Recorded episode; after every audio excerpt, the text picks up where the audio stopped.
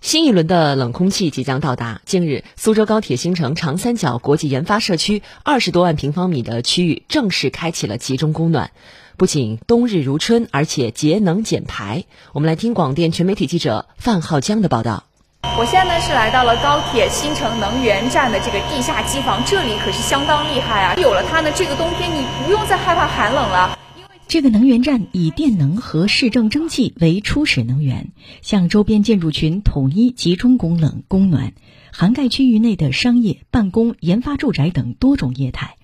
每年提供五个月的集中供冷服务，四个月的集中供暖服务。苏州高铁新城能源有限公司工作人员共成：集中供能期间呢，冬天我们是确保室内温度能供到十八正负二度。但是用户末端它可以进行自我调节，可以调到二十几度都是可以的。相较于传统的空调行业呢，这种风机盘管，第一它的噪音会更小，然后第二呢，它吹出来的风呢不会那么干燥，会更加的湿润一点。与空调地暖相比，集中供能将省去空调主机和地暖锅炉的投资及更新维护费用，还能够大大节约整个片区采暖和制冷的能耗费用。和传统能源相比，相当于用更低廉的价格享受到了更高品质的冷暖服务。对于用户的运维跟用能费用而言，它将每年将节约至少百分之三十左右。同时，用户的家里的空间也会更加的立体，包括整体的外立面也会更加的整洁，因为你省去了空调的外机跟内机的